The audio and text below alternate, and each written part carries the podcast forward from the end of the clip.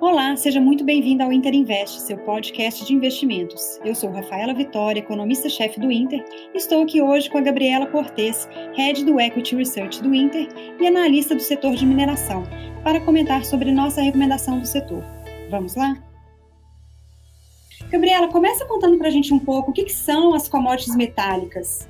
É, Rafaela, as commodities metálicas elas estão em praticamente tudo que a gente vê, tá? Falando um pouquinho aí de minério de ferro, o minério de ferro ele é a matéria-prima para a indústria siderúrgica, para o aço, né, que é utilizado aí desde a sua geladeira até o veículo que te leva todos os dias para o trabalho, para casa. É, falando um pouquinho do níquel, o níquel ele é utilizado agora em, na fabricação de baterias, também né, em materiais de cozinha, instrumento cirúrgico, indústria química, o cobre né, é uma, uma, uma commodity metálica é um excelente condutor de eletricidade, então está no seu celular, no seu computador. É, o carvão também é combustível, né, tanto para gerar calor quanto para energia. Enfim, em todos os lugares que você possa imaginar, nós temos aí as commodities metálicas. E quando a gente fala de mineração e commodities metálicas, hoje quem são os principais produtores mundiais e onde eles estão? É, hoje nós temos as principais é, reservas né, minerais, principalmente na América do Sul. Então aí temos Brasil e Chile, também na América do Norte, concentrado no Canadá, na Austrália, tá? Uh, e também alguma coisa na África Central. Uh, hoje, os principais produtores aí de commodities metálicas, os principais os principais produtores aí de commodities metálicas são a Anglo American, né, é, que é uma empresa é, da África do Sul. Nós temos as australianas BHP e a Fortescue também. Temos a Glencore, que é uma anglo-suíça, a Rio Tinto, que é espanhola, mas também é, comercializa principalmente na Austrália. E aqui no Brasil, a mais conhecida pela maioria de todos nós, a Vale, né, que é a antiga estatal Vale do Rio Doce.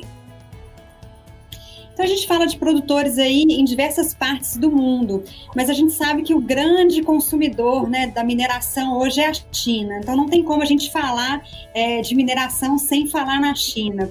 É, a China até divulgou agora o seu PIB do terceiro trimestre, né, com um resultado já de crescimento é, bem forte, o que provavelmente vem puxando aí as nossas exportações é, de mineração esse ano.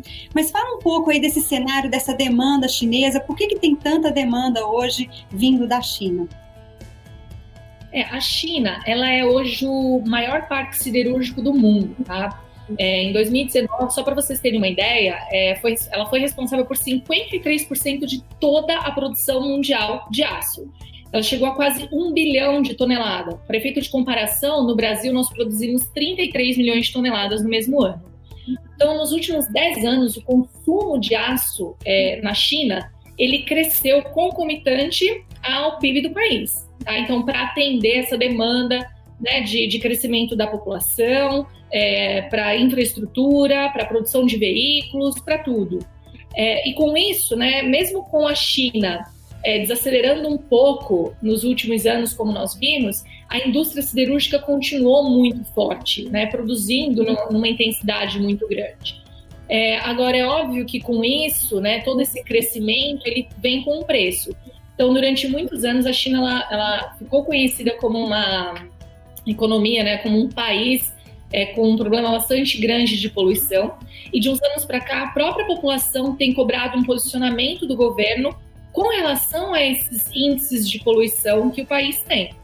Então, é, nós vimos né, crescer desde 2000 final de 2017, começo de 2018, um movimento pela busca da qualidade, chamado né, pelo mercado de flight to quality, que é um, nada mais do que o, o, próprio governo chinês, junto com, as, com a sociedade junto com a, toda a indústria chinesa, buscando uma alternativa para diminuir a poluição por meio de empresas mais eficientes. E isso atingiu diretamente o parque siderúrgico da China, tá? Lembrando que hoje a, a indústria siderúrgica chinesa ela é a maior empregadora do país. Então ela é de extrema importância para a economia chinesa. E é por isso que nós vemos aí tanta importação de commodities metálicas é, no, no país, tá? E essa demanda, então, por produtos de melhor qualidade, isso tem algum impacto na, na produção, nos produtores, é, no mercado em geral? Como que essa mudança, né, essa novidade na, na siderurgia chinesa por uma busca é, de melhor qualidade impacta hoje é, no mercado de, de, de mineração em geral no mundo? Tá? Para explicar isso, eu vou falar um pouquinho como é que funciona um alto forno, tá? De uma, de uma siderúrgica, por exemplo, de uma usina. É, você entra com algumas matérias-primas, então vamos falar do minério de ferro, tá? Então você coloca dentro desse alto forno o minério de ferro, o calcário e o carvão para gerar energia. Lá dentro, a, essas né, matérias-primas elas sofrem né, o processo todo. E aí você tem o ferro gusa, que é a matéria-prima para o aço, e o que sobra, o resto, é o chamado é a chamada escória, tá? Então, quanto mais escória você tem, pior a eficiência desse alto forno. Então, como você faz para produzir mais ferro gusa e menos escória? Você coloca produto de maior qualidade, ou seja, um produto que tenha, é, que seja um, um produto premium, que a gente fala, um produto que tenha mais ferro, por exemplo, para que ele produza mais ferro gusa e menos escória. E com isso você tem uma mesma usina, né, produzindo mais uh, produto, né, mais ferro gusa, mais aço com menos poluição, com menos escória. Então, é, é, esse movimento que nós temos visto na, na China agora. Então, nós temos a, é, nós vimos fechamentos de capacidades mais poluentes, né? aquelas capacidades antigas que eram ineficientes, que uh, poluíam demais. Então, essas capacidades elas foram fechadas. As novas usinas, ou seja, usinas de, tec, de tec, com tecnologia de ponta, é, enfim, mais eficientes, elas absorveram essa capacidade de produção. Então, você tem menos usinas produzindo a mesma quantidade de aço. Então, para isso, elas precisam de produto de maior qualidade, para conseguir produzir mais com menos capacidade. Que bacana. E agora trazendo um pouco então para a nossa realidade, né, como produtores, é, como que o Brasil hoje está posicionado, e já falando um pouquinho da Vale, né, que é a principal mineradora aqui no país, como que ela está posicionada para ofertar esse produto de melhor qualidade? É interessante, né, porque é, hoje nós temos o produto chamado minério de ferro 62, tá? o MF, o IO 62, MF 62, que é o produto padrão no mercado internacional. O que, que significa? É um minério de ferro que tem um teor de ferro de 62%. Então, se você tem um minério, um produto abaixo desse padrão, 62, ele é vendido com desconto. Se você tem um produto acima desse padrão, ele é vendido com um prêmio na, nos mercados internacionais. E quando a gente fala das mineradoras aqui no país, como eu falei, a gente tem né, grandes jazidas, grandes reservas naturais.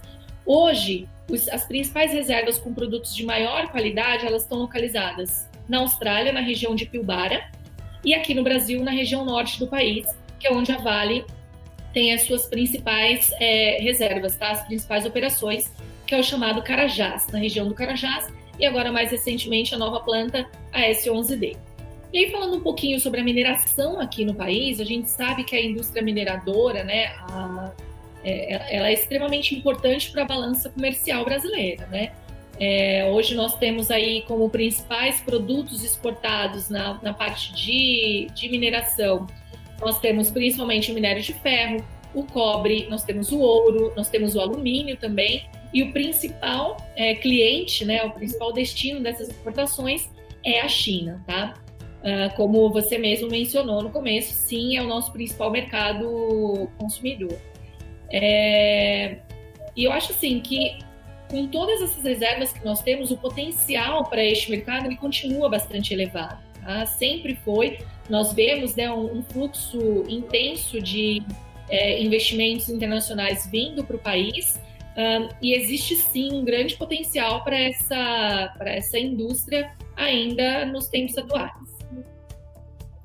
Bacana. E a gente fala então dessa qualidade do, do produto, mas a gente também precisa falar da, do processo de produção, né? E, e, não tem como a gente falar de vale mineração hoje é, sem a gente discutir é, os acidentes que foram Brumadinho e, e Mariana, uh, que foram acidentes que marcaram aqui, a gente que está aqui em Minas Gerais uh, ainda sente esses impactos, né? Uh, que foram bem significativos. como que isso mudou o processo de mineração? Produção, principalmente na Vale, né, que está envolvida é, nos dois acidentes. Como que isso transformou esse processo hoje dentro da Vale? É, eu acredito que o que aconteceu, é, né, nós tivemos o, o, o, incidente em Mariana primeiro, que foi uma catástrofe ambiental é, de uma magnitude assim ainda não vista, né, até então. E logo depois tivemos Brumadinho, que foi uma catástrofe social, né, é, irreparável. E eu acredito que tudo o resultado né, de, de tudo isso não afetou somente a Vale, que foi a principal envolvida, mas o setor de mineração como um todo.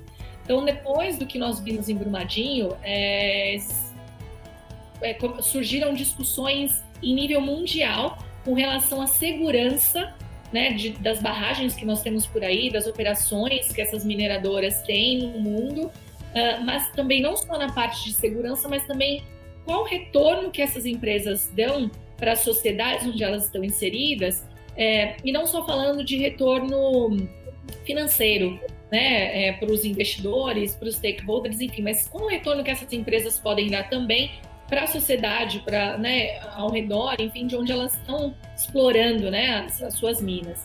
Então existem hoje alguns é, aqui no Brasil, tá falando de Brasil, algumas taxas que são recolhidas, né, pelo governo a fim de é, compensar pela exploração que é feita né, dos recursos naturais. Nós temos a taxa anual de hectare, que é a TAH.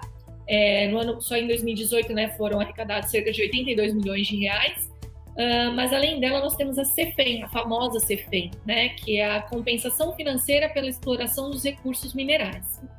Uh, em 2018, ela foi responsável por cerca de 3 bi de royalties pagos ao governo. Royalties, acho que está todo mundo. É, esse assunto tem sido discutido aí, né, ao longo dos últimos anos, uh, sobre o aumento ou não, e onde vai ser tributado e tudo mais. Mas para vocês terem uma ideia, em 2019, o valor excedeu 4 bi de arrecadação para os cofres públicos, principalmente após essa reformulação em decorrência da fatalidade lá de Brumadinho, né? É, eu acho assim que essas incertezas todas com relação à regulamentação, com relação ao risco fiscal, à burocracia, algumas demandas governamentais, não só aqui dentro, como fora também, elas servem, né, elas entram aí como risco para o setor, tá?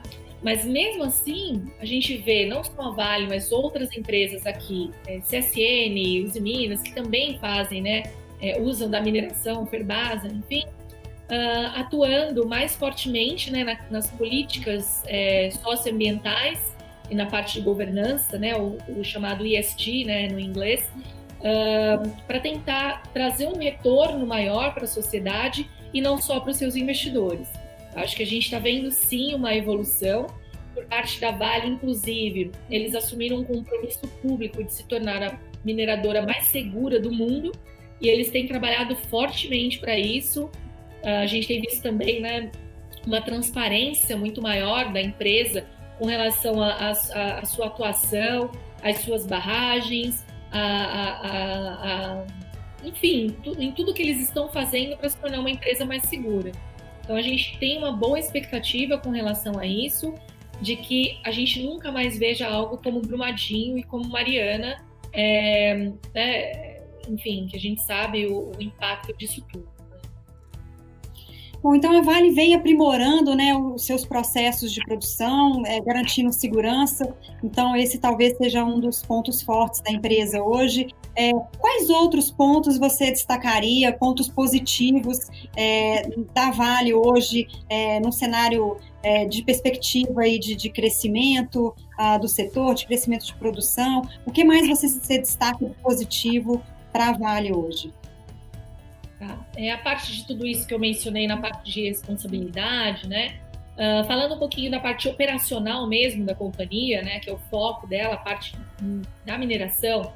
É, hoje, como eu mencionei, a empresa ela tem um dos principais, é, ela, ela explora uma das áreas onde nós temos os minérios de ferro de melhor qualidade do mundo, tá? Uh, que é o, o Carajás, né? E agora lá dentro no S11D, como eu mencionei. Então, hoje, na área de minerais ferrosos, é, a gente vê a Vale muito bem posicionada, tá?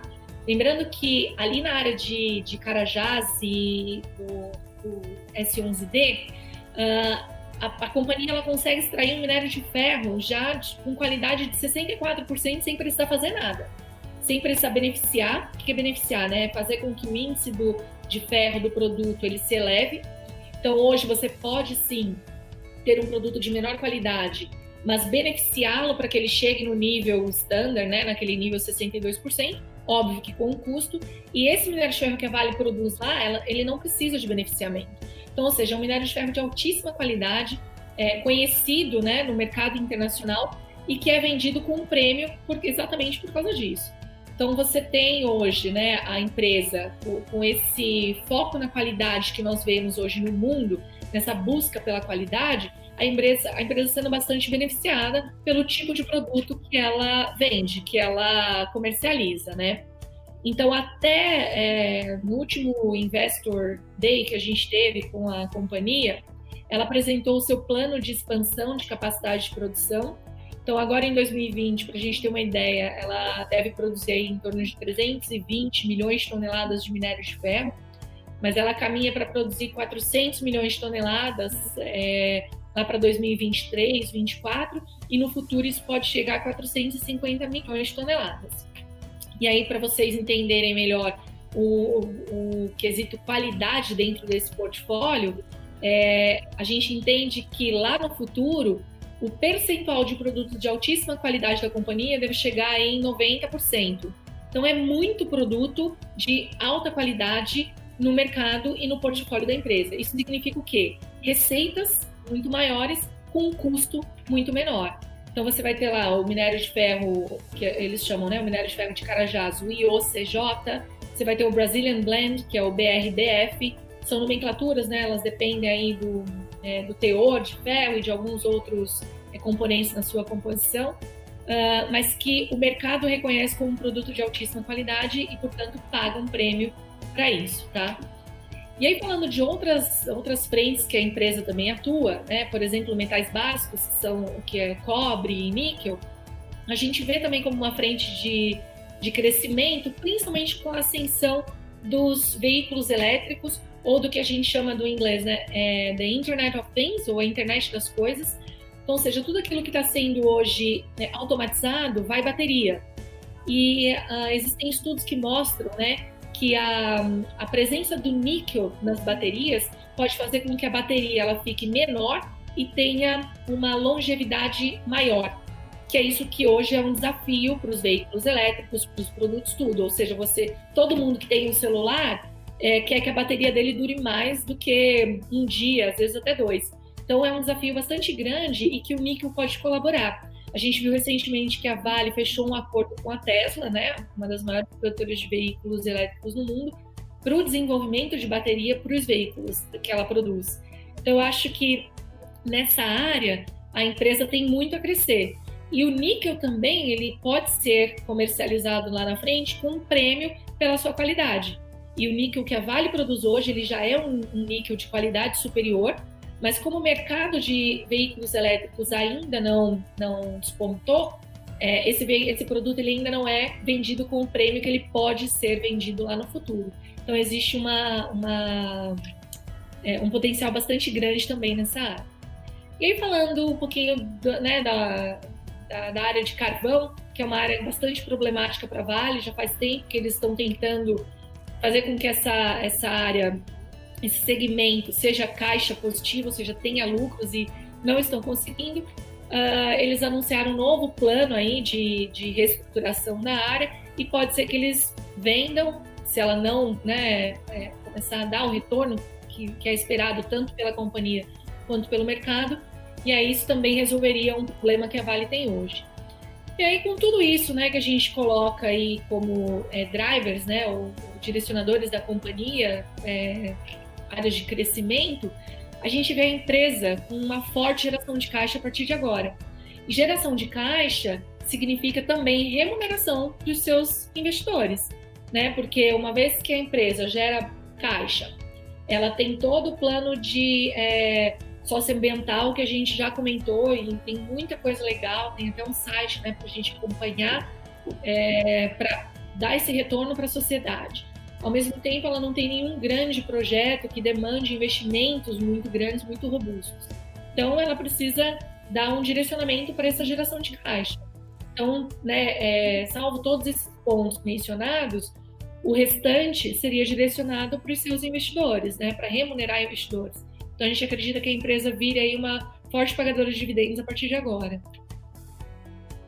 Você falou desses pontos fortes da Vale, né, da, da geração de caixa, dos diferentes negócios e, e, potenciais. Mas acho que a gente precisa falar do outro lado também, né, que são os riscos. É, quais são os principais riscos hoje para um investimento é, na Vale? O que, que pode dar errado é, num, num investimento como esse?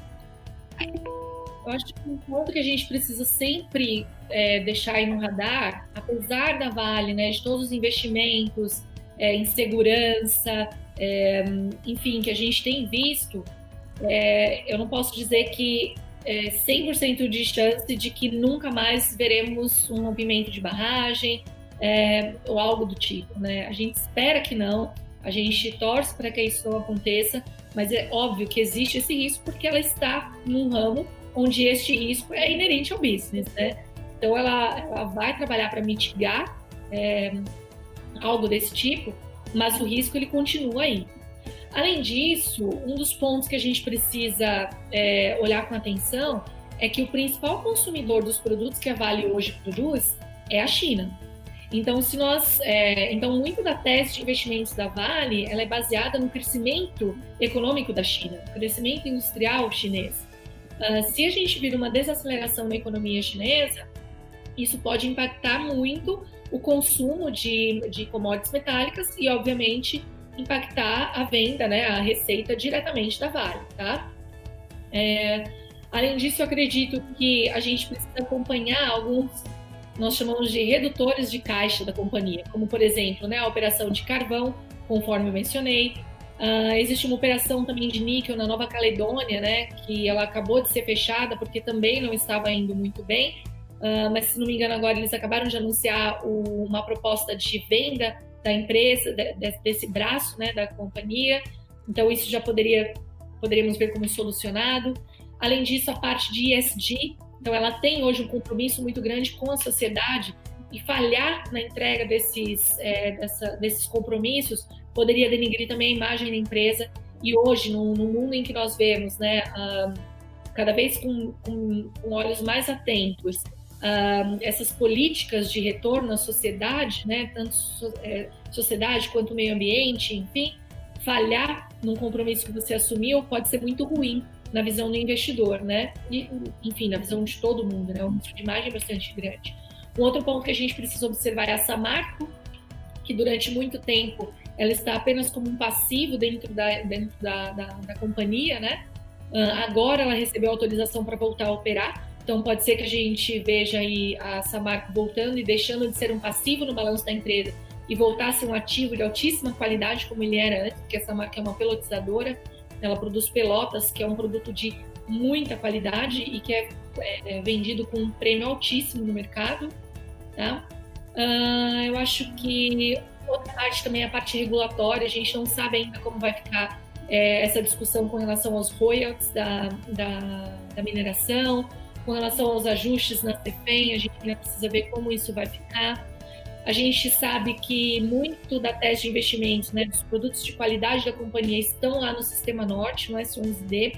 A empresa tem é, é, é feito é, as operações lá já estão a todo vapor, mas muita coisa vem de lá. Então, se ela falhar né, na, na, no seu projeto, né, das operações lá, isso também pode comprometer um pouco da nossa tese de investimentos.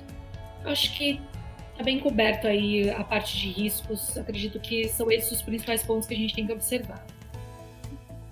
E para concluir, acho que a grande pergunta que o investidor faz é: vale 3 é compra ou é venda? E qual que é seu preço target hoje para a ação? Uh, vale 3 na nossa, no nosso valuation, na nossa avaliação é compra, tá? Para Vale 3, nós estamos com um preço-alvo para o final de 2021 em 91 reais por ação. Lembrando que o nosso valuation, a nossa análise, ela é feita toda em dólar, tá? Então a gente chega num preço da ação, né, do ADR da Vale lá nos Estados Unidos, né, em 17 dólares por ADR. E aí pegamos a nossa projeção de dólar para o final de 2021 e multiplicamos por esse preço alvo que nós chegamos em dólar. E assim a gente chega no nosso preço de 91 reais por ação para Vale 3, tá? Mas é compra sim. Excelente. Gabriela, muito obrigada por esse bate-papo. Uh, foi excelente. Uh, acho que a gente vai ter os resultados de Vale em breve, né, com um comentário. E a gente volta aqui para falar com os investidores uh, sobre novas recomendações em breve. Obrigada a todos e até a próxima.